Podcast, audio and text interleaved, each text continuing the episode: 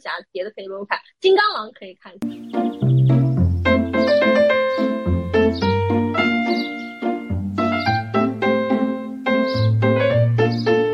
然后我当时就想，我说葫芦娃，就是我觉得比超级英雄都厉害啊，因为你看他又有力量很强，防御值又很强。智力也还可以，除了七娃有点傻之外啊，智力都还行。然后又可以喷火，然后又可以喷水，还可以隐身，然后还可以吸入一切的物质。我觉得哪怕什么正义者联盟加复仇者联盟加起来，我觉得应该是都是打不过的。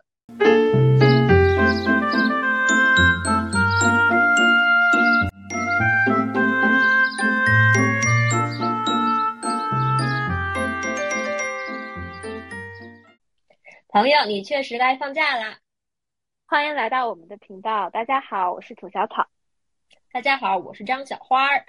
啊，因为最近上海疫情嘛，大家也都知道。嗯，像我的话已经被封了半个月。嗯，所以看到各种社交媒体，其他城市的朋友们都能去电影院看蝙蝠侠，我还是挺羡慕的。因为我高中的时候就看了诺兰导演的蝙蝠侠三部曲嘛。呃，就当时其实对蝙蝠侠本身很特别的这个故事。还是很印象深刻的，因为他是一个完全纯悲剧的人物啊，见证了很小的时候见证了父母死亡，然后他的所有的主题都是为了复仇，所以色调相比于其他的超级英雄，就比如说小蜘蛛啊，它整体都会更加的灰暗，更加的沉重。其实我没太看过超级英雄系列的电影，大概记得很早的时候看过一个复仇者联盟，然后我在电影院里 睡着了。就很吵，然后跳特别特别巨响那种 IMAX 那种效果，那你都能睡着吗？睡过去，对我睡着了，就可以看出来我本身对这个题材并不是一个非常感兴趣的。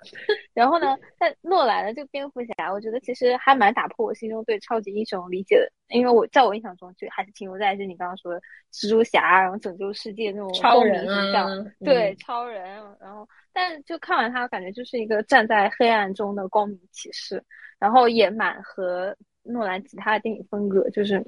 挺一脉相承的吧，然后我觉得他就是很完美的把好莱坞的商业片和这种人性的剖析就是结合在一起了。对，就是可能像你这样不太喜欢超级英雄片的人，我觉得你只要看完蝙蝠侠三部曲，别的你不看也行。就其他的可能都是像你所说的超级无敌的音效啊、特效的爆米花商业大片，你可能也不太喜欢。就像我自己的话，我其实还可以，因为我觉得这样的片子我可能私下是不会去看的。啊，但是我去电影院的话，我是会去愿意为他买单。啊，不不不过我每次在看漫威或者 DC 的电影的时候，都会去思考，就是超级英雄这个概念。我感觉，因为超级英雄这个概念其实是还是出产于美国整个市场的嘛，英雄在我们国内的一个环境定义下还是不太一样的。我就去查了一下，翻了翻词海，翻了翻词海词典，然后发现英雄它其实有三个意思。啊，一个意思就是指才能勇武过人啊，就像我们女英雄什么花木兰啊这样的。第二个就是指他的品质很英勇，他可能本身不是那种武力值 max 的人，但是他愿意无私的奉献，或者能够嗯就舍身炸弹碉堡堵枪眼啊那样的。那第三个的话就是指愿意为了人民利益而英勇奋斗的啊，就非常令人敬佩的人。我觉得像呃袁隆平爷爷啊这样的其实也是第三类这样的定义。所以总结说。其实就很像我们国民，包括我自己对英雄的一个定义，就是他是指自身才能很强啊，同时他一定要有影响力。我觉得可能是因为我们整个社会主义核心价值观吧，就是我们会强调，不仅我自己很强，我一定要影响别人，我要给整个人民群众，我亲爱的老百姓有一些激励和鼓舞的作用啊，这样才是我们中国认为的很优秀的一个英雄的形象啊，而且。呃，可能因为我们整体呃大部分都是老百姓嘛，工人阶级啊，农民啊，如果这个英雄是平民出身的话啊，其实会更有感染力。就比如说《三国演义》，他第一回就写，嗯，有句话“人情势利古犹今，谁识英雄是白生”。他的意思就是，嗯，从古到今有非常多势力来往的一些事情啊，但是你谁能想到，其实所有的英雄都是从普通人中走过来的。像《三国演义》啊，或者像《水浒传》，其实都是平民老百姓的一些英雄故事嘛，啊，所以像这种从老百姓中出来的啊，其实更加符合我们中国的对英雄的一些影响或者形象，啊，从这里我觉得就能够体现出啊，中国还有西方这种英雄的不同的文化背景，可能我们国内更加会偏向于集体主义，如果他本身太孤立、太有个人野心、个人风格的话，在国内可能不叫超级英雄啊，可能直接叫枭雄。呃，我去查了一下，包括枭雄这个“枭”这个字啊，就能看出它是个鸟嘛，就是鸟字头啊，它的意思就是很像一个鸟，很迅猛，用它的那个尖尖的鸟嘴，然后立刻就能抓到它的小虫子、小食物啊，认为它能够不受局限、不伐骨、不诱精等等。包括它能够善于维护自己的一个羽翼啊，所以从国人的角度来说，“枭雄”这个词其实有一点贬义啊。就比如说对曹操啊，啊大家对他其实没有说完全的赞扬啊，可能还会有一点觉得他实在野心太大，然后过于的迅猛啊等等。所以，嗯，这个角度来说，好像国外的英雄跟我们国内的定义确实有很大不一样哈。我觉得你刚刚说的中国国内英雄有几个特别对，一个是他是要有标杆性的，第二他是要有影，就是要有影响力的，不然他就不能叫英雄了。然后我也查了查，看看来 我们是都是很严查的西方是吗？对，我查的西方。那这个就是 hero 这个词，它其实源于是希腊神话，就是你知道希腊神话总有一些像宙斯一样就贪恋人间美少女的天神。然后呢，他就下凡来跟这些凡人一起谈恋爱，然后生孩子。那英雄最早的时候就指的是这些人和神生下来的半神，就他们是有一些和我们普通人不一样的东西。他不是草莽英雄，而他天生就是有点神力在身上，但是又好像不是那么正经的，因为他确实总是有一点有宙斯的血脉，对吧？就西方所有的英雄都是宙斯的私生子，对。所以我就觉得。可能就是西方嘛，就比较崇尚自由一点，然后个人主义可能更强一点，尤其又是神生下来的孩子嘛，总是会有一些特别呀、高傲啥的啊，所以这可能也是想超级英雄能够在西方土地出产，而不是在我们土地，我们可能就是孙悟空啊，对吧？然后葫芦娃很难想象的，我们 这类的就我们超级英雄都跟人还是长得有点距离。呃，我们的超对，但是这些人，你看孙悟空最近还最后还是为了平民百姓是吧去奋斗，然后包括跟唐僧能够相处的如此的和谐，就我们这边还是蛮融入集体的。那像超级英雄在。呃，西方土地出产其实应该有蛮多朋友也比较了解啦。它其实是美国漫威公司塑造的一个专有的名词，像什么超人啊、蝙蝠侠呀、蜘蛛侠呀、钢铁侠呀，反正所有被灭霸灭掉的人啊，那些人物都是属于超级英雄。哇，此处应该有一个手指。然后呢，它的呃历史呢是从一九三八年啊，超级英雄这个名词啊是一个叫做。呃，动作漫画这么一部连环漫画杂志，它展示了超人啊，就是外外穿内裤的超人，他脚蹬着红靴子，把一辆汽车高高的举过头顶啊，就从他的武力值，就非人般的一个力量形象，就拉开了整个超级英雄的一个时代啊。所以非常多的一些考证或者我们个人的感知，也可以感觉到啊，像这种超级英雄故事背后，就是美国的精神理念嘛。啊，强强调个人呀，强调英雄主义，包括他的一些救世主义，都能够渗透在漫画之中。就像你刚刚所说的，英雄他其实出现是神和人的这么一种结合嘛。啊，那他整体的一个源头啊，包括说古希腊神话的一些源头，伊利亚特呀或者奥德赛等等，他们的出现啊，包括他们的定义，其实都是维护自己的利益啊、财产和部落嘛。包括奥德赛，他不是在海上漂了。十几年、十八年吧，可能有。然后最后回去的时候，我印象很深，啊，就是他看到自己的老婆被非常多的族人就是骚扰啊，然后他是通过假扮成一个呃呃乞丐的样子，然后想要去看他老婆到底忠不忠心。然后我们文学评论的书上就说，因为他的老婆也是他的财产，所以我从这个角度上就觉得，嗯，当时的所有的一些部落的英雄，哪怕把老婆其实也当做自己的财产。所以西方人很看重两个，一个就是我个人的自由，一个就是我个人的一个财产啊。所以在西方文学的角度来说啊，这些去崇尚的个体英雄，他们都是能够靠自己的力量就可以扭转所有的乾坤的啊。包括呃整个美国的历史不也是通过无数的个人奋斗史堆积出来的吗？啊，所以说慢慢的从林肯开始，他的独立宣言其实也讲了啊，所有的普世主义、救世主义都说明了一个道理。就是俺们美国有使命啊，就是要拯救世界。我们美国就是一个独立的英雄。嗯，我们就是要拯救世界。你们这群奇奇怪怪的民族、奇奇怪怪国家都不太行啊，所以我们要把你们给呃那个什么掉，是吧？这样子好像很符合，很符合最近的一些局势呢。是呢，啊，所以在这种角度下，包括他们的基督宗教的救世文化，哎，你看你们其他国家民人民过得如此苦难啊，你看我们美国既然是被上帝选中的民族，我们就要把自由传递到世界各地。我必须要拯救你们，美国大兵拯救世界啊！所以我们会发现，所有的超级英雄，他的一个理想，他的一个目标，都是为了维护世界和平。嗯，美国是为了维护世界和平。嗯，行啊，行，这再讲不能播了。嗯，我什么都没有说啊，就是强调一下为什么超级英雄出现在美国的一些历史原因啊。而且我发现，因为我自己其实看的比较多嘛，啊，我自己很喜欢金刚狼啊。就是包括像钢铁侠，有可能喜欢有点老的哈，有英雄崇拜大叔味啊，是大叔味比较重的那种。而且我发现这种超级英雄片看多了，嗯，他还是蛮同质化的，就仿佛有一套套路在走，你知道吗？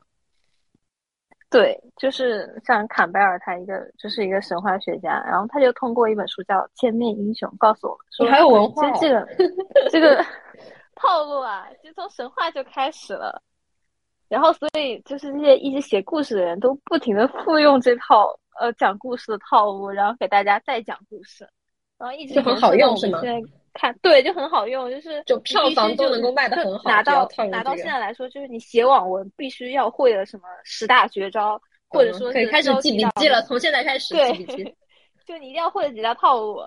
然后就是简单来说，就是说一个一个英雄，他从日常的世界勇敢的进入到。超自然的神迹领域，然后他获得了一些传奇般的力量，又取得了决定性的胜利。这个英雄就带着他的这种力量，从冒险的这种旅途之中归来，去赐予他的人民。讲起来很玄，其实就比如说像蝙蝠侠，他小时候就是因为他目睹了他爸妈被抢劫犯枪杀了嘛，然后他所以他就立志要去消灭哥谭市的黑暗势力。再比如说像蜘蛛侠，他就是被蜘蛛咬了之后，然后变异之后有超能力。他们其实都是。啊，通过某种很日常的事情，然后就进入了一个和大家不一样的一种神奇的领域去了。啊，但是这其中其实也蛮多值得讨论。比如说网上有人戏称说，富人靠科技，穷人靠变异，就是确实这蝙蝠侠、钢铁侠呀、蝙蝠侠呀，就是钱太多了。对，就是超能力嘛，他们就是有钱，然后要不就是你靠变异完之后身体跟别人不一样了，然后你就就能拯救世界了。然后这种金刚狼这种，对，有就是类似于这种意外，然后让这些普通人他需要去去承载这种关于未知的这种神秘和危险。然后他们一就比如说，就比如说，如果如如果我想要成为超级英雄，我就只能 就等待变异是吗？就等待新冠病毒，然后 或者就是好几个克隆的结合体，然后就变成了一个新冠病毒结合体，然后对吧？就是类似于生化危机，新冠侠。对新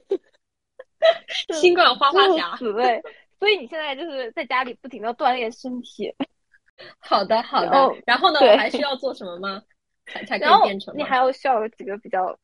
就重要的启蒙的角色，就比如说小汪，呃，对吧？每天就是当你呃消沉的时候，跟你说一些心灵鸡汤，然后告诉你应该怎么样做，或者说。像那个蝙蝠侠里面他的那个 Rachel 一样，给他两个大巴掌啊之类，就反正就是让他 从从这他们的这样状态中清醒过来，然后告诉你你要去怎么做，你要去锻炼身体啊，或者说像那个蝙蝠侠里面不还有一个忍者贝恩，就告诉我你要对吧，就怎么样去做，反正类似于就是你要经历重重关卡，然后每个关卡都要有一个引导你的 NPC，你才能不断的成长。嗯。听起来还是有一点困难的。听起来不是我的问题是吗？是我是我的导师们都不够称职，都不配。对，而且一般就是还要有一两个女导师，她才就是完整。就比如说我，就恋人嘛，是吗？恋人角色是吗？一定要有一个恋人角色，然后才能帮你成长。要不就恋人最后死了，他也可以帮你成长，就就啊觉醒。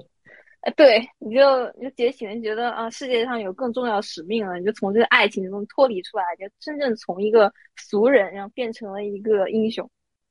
那那一定要是所有的这种导师都是正面角色吗？有没有嗯什么坏人的出现也可以帮助我？嗯，也可以啊，比如说你的领导。然后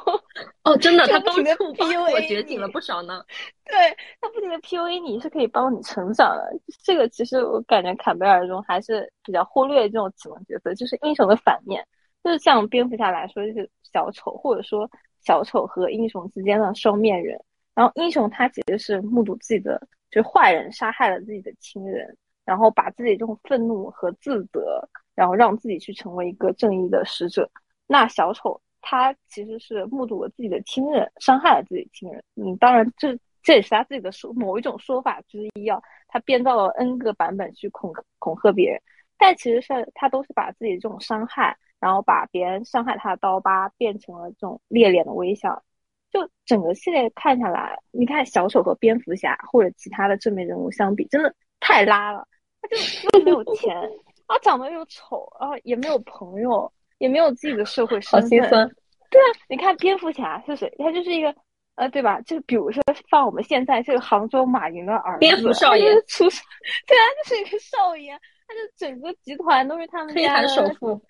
对啊，你看，就是就是就小丑就完全输在起跑线上啊！别人想找他，他就是为了要他的脑袋，那他没有超能力，基本上就身上带几把刀。那小丑他是拿什么和蝙蝠侠抗衡？我就我一直不太理解。但是其实他是用他的心理操纵术，就放到职场上就是 PUA。我感觉，就他最希望做的事情就是没有秩序，或者说看到好人之间相互残杀、互相猜忌，他就希望善良的人也可以举起屠刀去审审判别人。然后网上有些人乱磕 CP 嘛，就是。和蝙蝠侠和小丑嘛，就觉得他们俩变成了对方存在的意义。那这种说法其实也挺奇怪，虽然有点奇怪，但的确是这种坏人形象，嗯，也帮助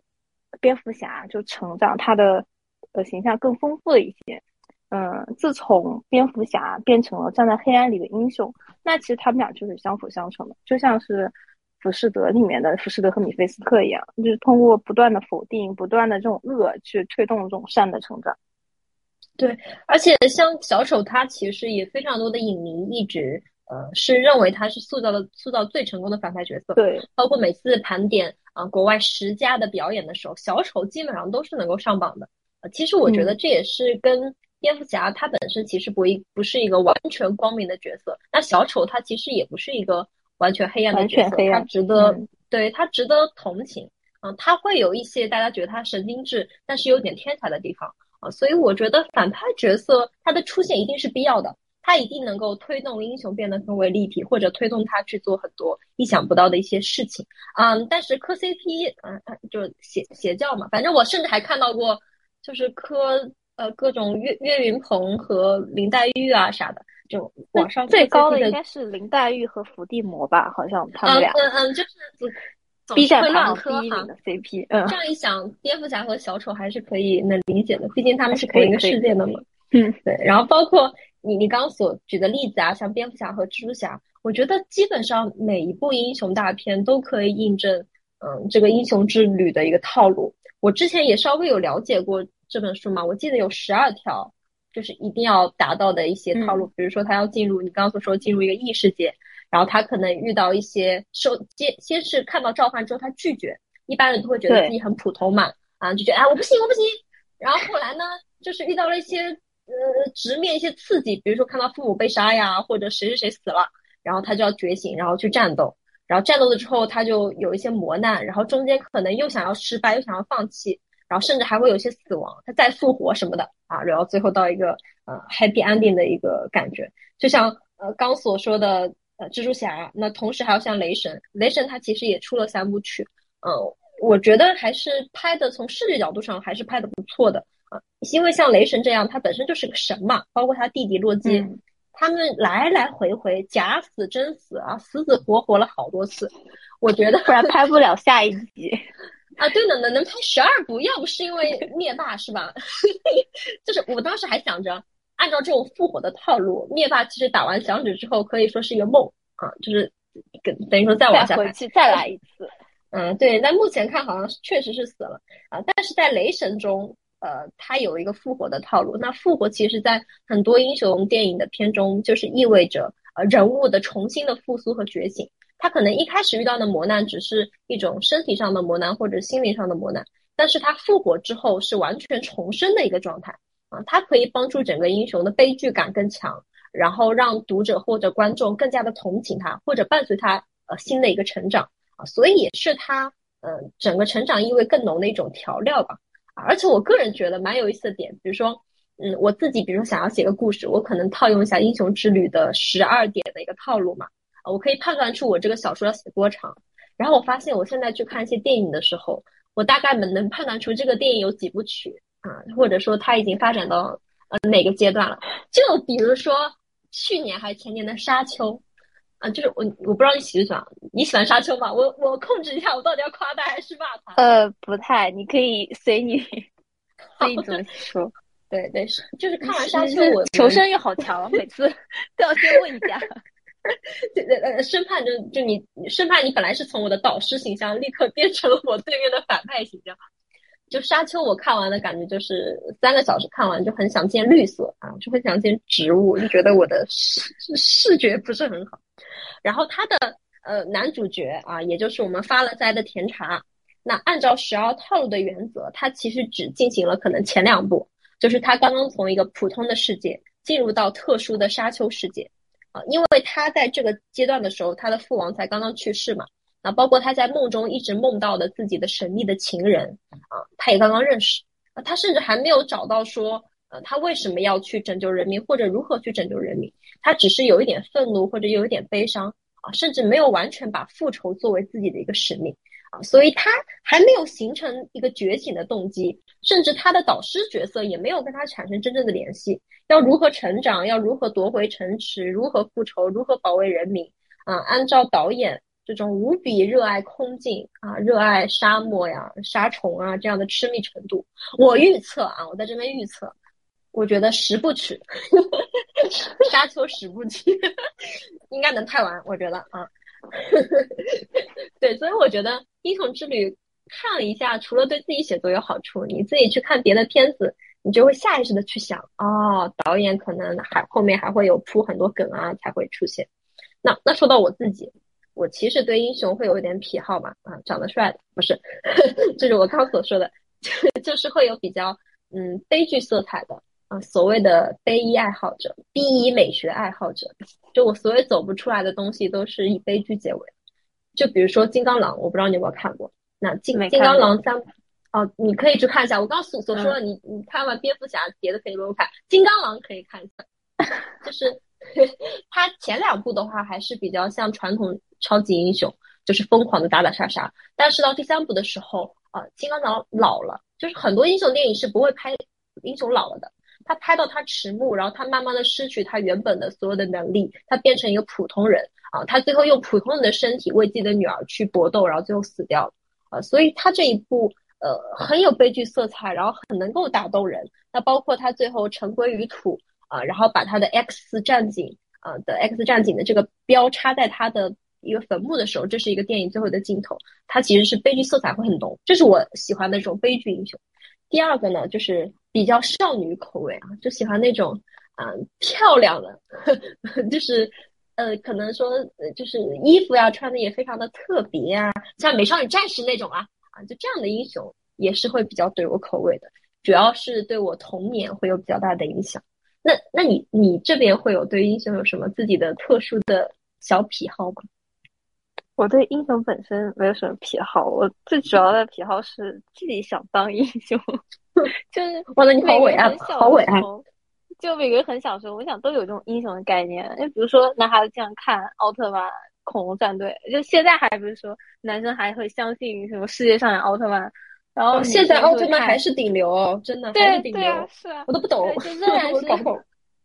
我也不懂，不理解。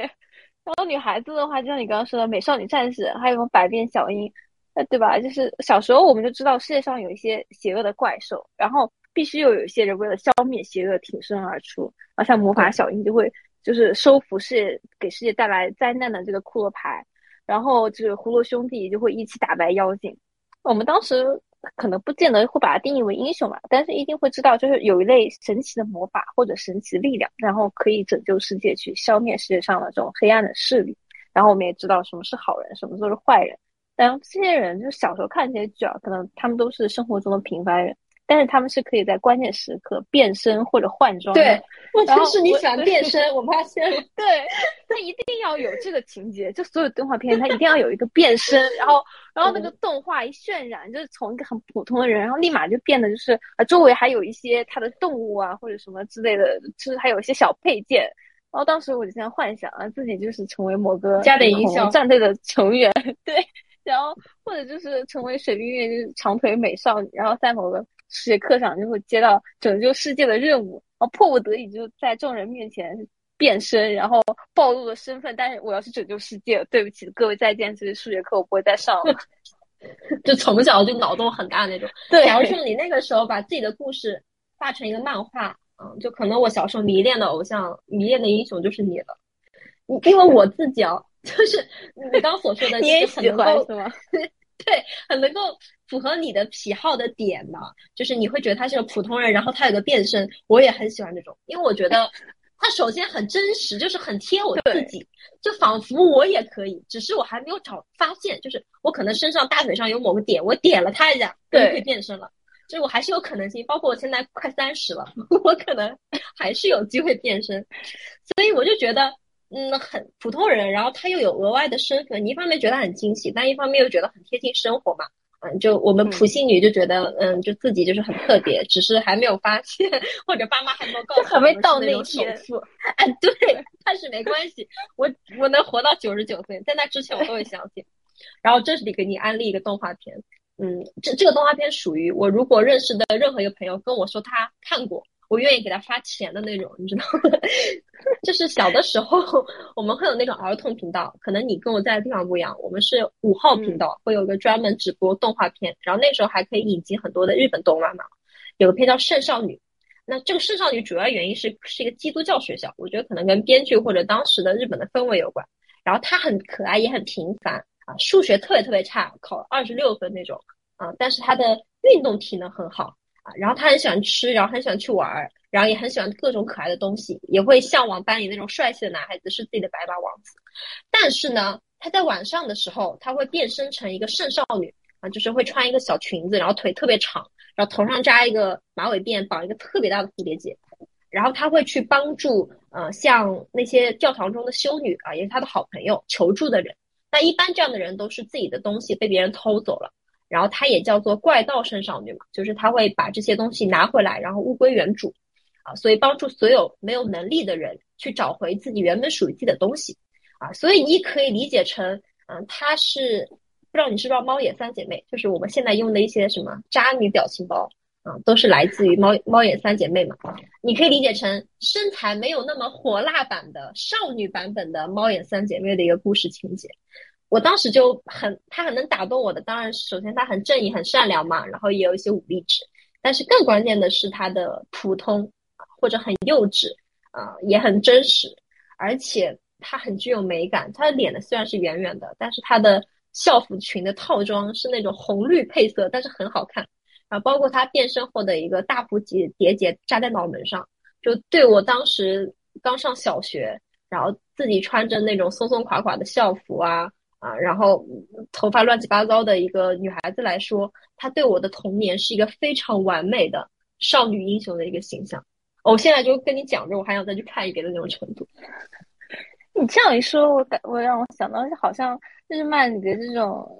英雄的美少女，她们都穿着还穿着校服，但她们啊，对，会很好看。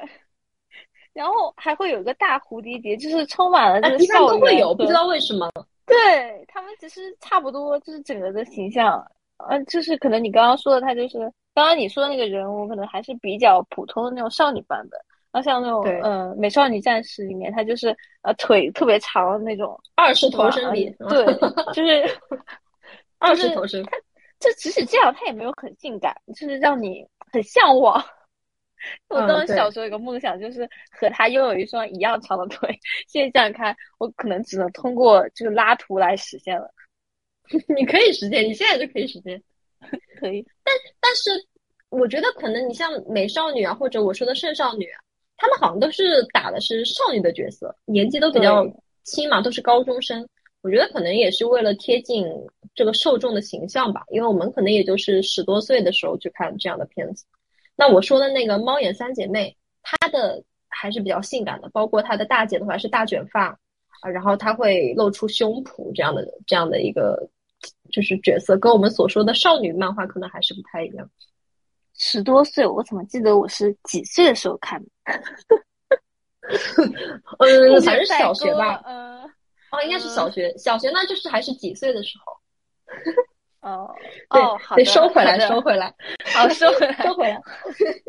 不要沉迷于美少女的美腿。好的。然后像我们刚刚其实聊的很多还是国外的英雄嘛，不管是少女英雄啊，还是说少年英雄也好，但其实伴随我们成长最多的，嗯，还是国内的一些英雄形象。我感觉好像很正旋律，很正旋律，一定要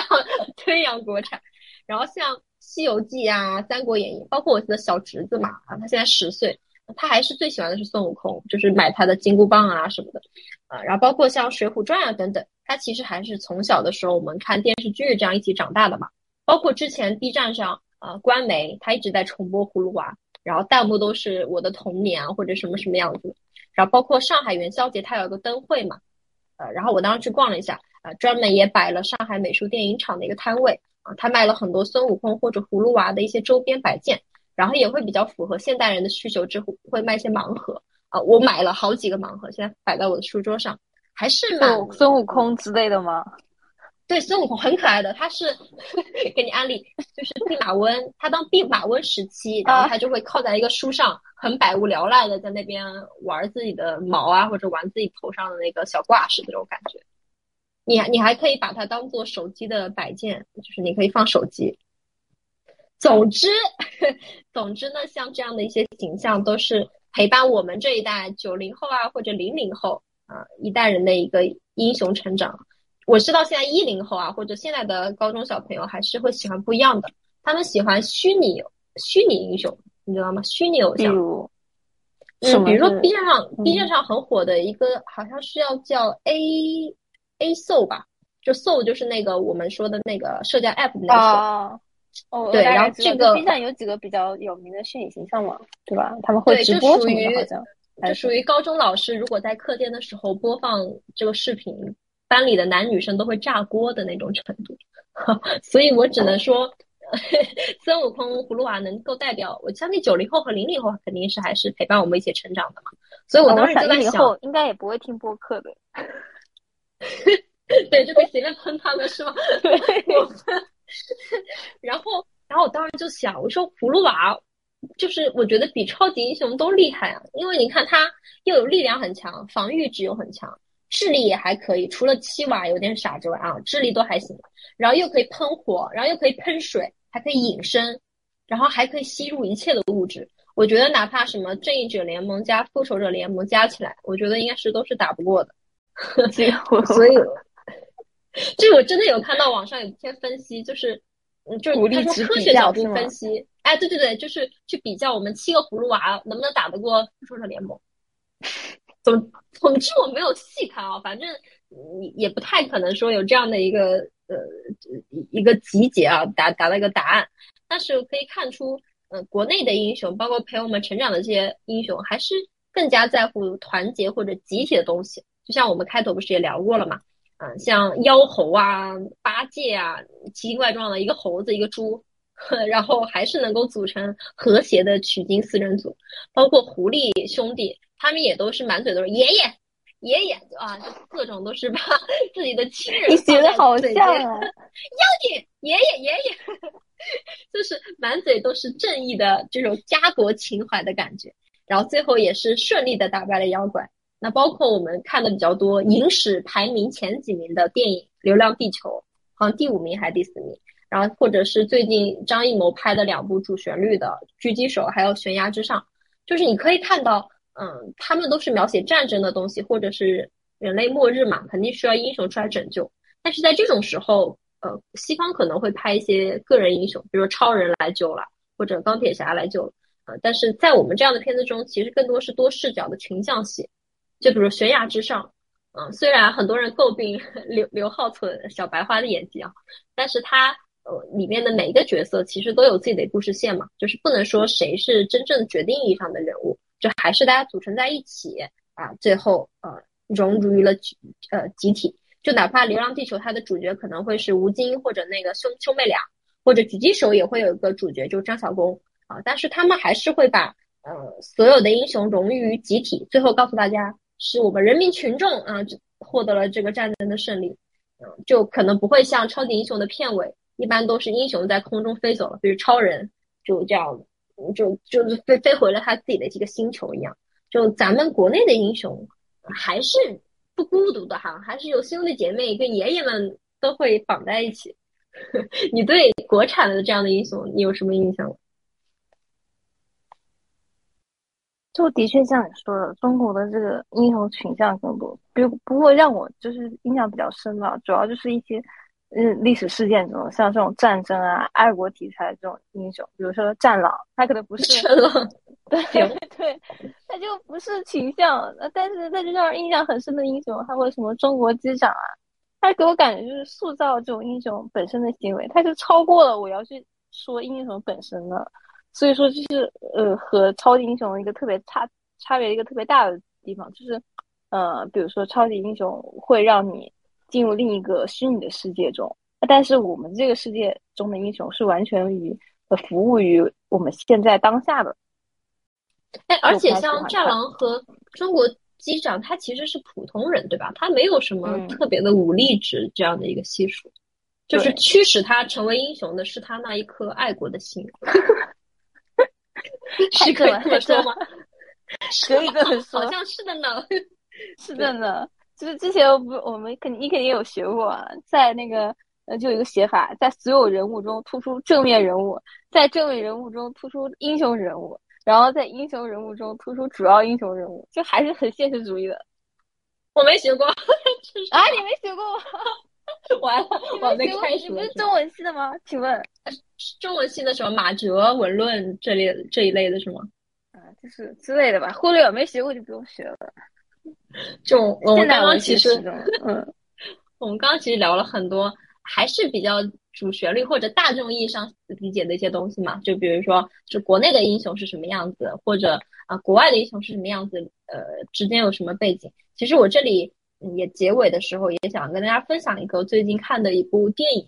啊，它是一九八七年的一部港片啊，然后里面的演员其实现在都已经很大咖了啊，年轻时候的梁朝伟、梁家辉，然后导演的话也是尔冬升。那故事主要讲的就是呃两个小毛贼啊，他们因为欠了三万块钱啊，主要是为利滚利欠了信用卡这种，然后想要去抢银行啊，但是呢经验不老道，反而后来银行里又来了一个大劫匪，然后最后成了这个大劫匪的一个人质。那这个大劫匪呢，之前杀过两个警察，是一个很严重的通缉犯，也是闻风丧胆的那种，嗯，嫌疑犯的一个程度。然后等到警察包围这个银行的时候，啊，劫匪就跟警察说：“我要求一辆车，我要跑路，不然我就杀光这里的所有的十几个人质。”所以在等这个车来的时候，他就跟人质在聊天。啊，意料之外的是，这个人呢，居然没有很凶狠或者拿着枪。啊，他跟人质们就聊自己的故事怎么样啊？结婚了没啊？或者你跟你男朋友呃咋样啊？或者你你小的时候是不是很想当美少女啊啊之类的一些故事，就当一个 情感导师。然后他后来聊着聊着呢，突然想到自己有个女朋友，然后就跟警察打电话，就说我要求把我牢里的女朋友也放出来啊。但是因为警察迟迟不同意，那个这个劫匪觉得很无聊，因为他是有点精神障碍的。他就跟人质们说：“哎，算了，警察既然不放人，我就要把你们杀了。那你们就猜拳决定。那最后输的那个人，我就要把你杀死。那最后选出来的是一个年轻的女学生，那她的母亲也在啊。他就说：我想替我的女儿死。那面对这样的场景，那个劫匪又动摇了啊。最后呢，这两个人任何一个都没有杀成啊。他还跟人质们说：我当时为什么杀两个警察的原因是啊，我穿了一双很不好穿的鞋子。”所以我被警察追上了，那迫不得已，我只能把他们杀了啊！但是我还是给那那两个警察一一直在烧香啊，一直在祈福他们。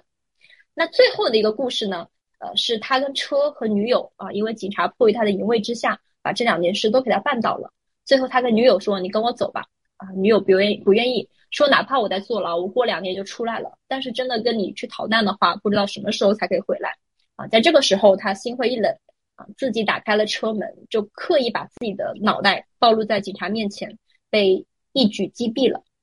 那这个电影的故事讲完之后啊，想告诉你的是，他的影片的片名叫做《人民英雄》啊，他那也就说明了，在导演尔冬升的眼里，其实这个劫匪也是英雄，甚至是人民视野中他能够保护人质或者保护更多意义的社会意义上的一个英雄。所以我想的是，哪怕我们刚讨论再多说集体意义啊，或者文化背景上的英雄是应该是什么样子的啊，但其实都不关乎我们任何一个人判断嘛。哪怕大家都觉得英雄应该是什么样，但我可能就是喜欢美少女，我就是喜欢圣少女，呃，我就喜欢那个呃，就是两边的鬓角就很像马尔济斯犬那个尾巴一样的短短的小小的啊那样的一个圣少女的形象，它对我来说就是少女英雄嘛，嗯，因为它给我带来了最纯粹的天真啊、勇敢和美。我发现你真的是 B 一美学爱好者，就你刚刚说的那个故事，是不是有一点？你看，有点难过。在在你的这个世界中，是不是嗯，就是一个英雄，嗯，超级少女的美女英雄，然后她最后挂了，就是能达到你这个 B 一美学的最高境界了。那应该不行吧？美少女不可以挂，就是它是两两条线，两种类型，好的，结合在一起就很难过。嗯。然后我是今天在翻了那个《千面英雄》嘛，然后我注意到，其实坎贝尔写这本书的时间，当时是美国二十世纪三十年代，就跟你刚刚说，我记得你刚刚说超级英雄也是，呃，对，差不多三八年是的，对。然后当时因为呃三十年代的时候是美国的大萧条时期嘛，然后就全球经济为嗯就是一种非常灾难的一种状态。然后坎贝尔在硕士毕业之后就和很多人一样失业了，然后他。连续五年，五年都没有找到工作。然后在这五年的时间内，然后他一直在看书，然后看反正各种各样的这种小说啊，然后呃社会学啊、宗教啊、心理啊，写出了这个作品。然后他当他想描述的英雄是每一个人。嗯，那从心理学的角度来说，其实是每一个个体，所以他是把这个书名定义为了千面英雄。所以我想他可能写的是英雄，但也是他当时的一种生活状态，或者说他对于整个人的一个观察吧。嗯，英雄就大家推崇英雄嘛，其实有一个原因就是说，嗯，英雄他是一个原始的生命力的象征，然后即使是在最严重的这种灾难和罪恶的面前。嗯，人类依靠英雄也是可以活下来的。那我想，其实，在现在，大家也不用崇拜英雄，因为每个人都有着和他一样的生命力。就像你说的一样，你喜欢少女、美少女，给你带来了美，那她是你的英雄。那我们，嗯，其实也不用去在意生活中的那种所谓标杆式的英雄的形象，就最普通的也是最真实、最美的。感动了，感动了，老铁啊！这说明你感觉下一句我们就接要接一句，我们每一个人都可以战胜疫情，是，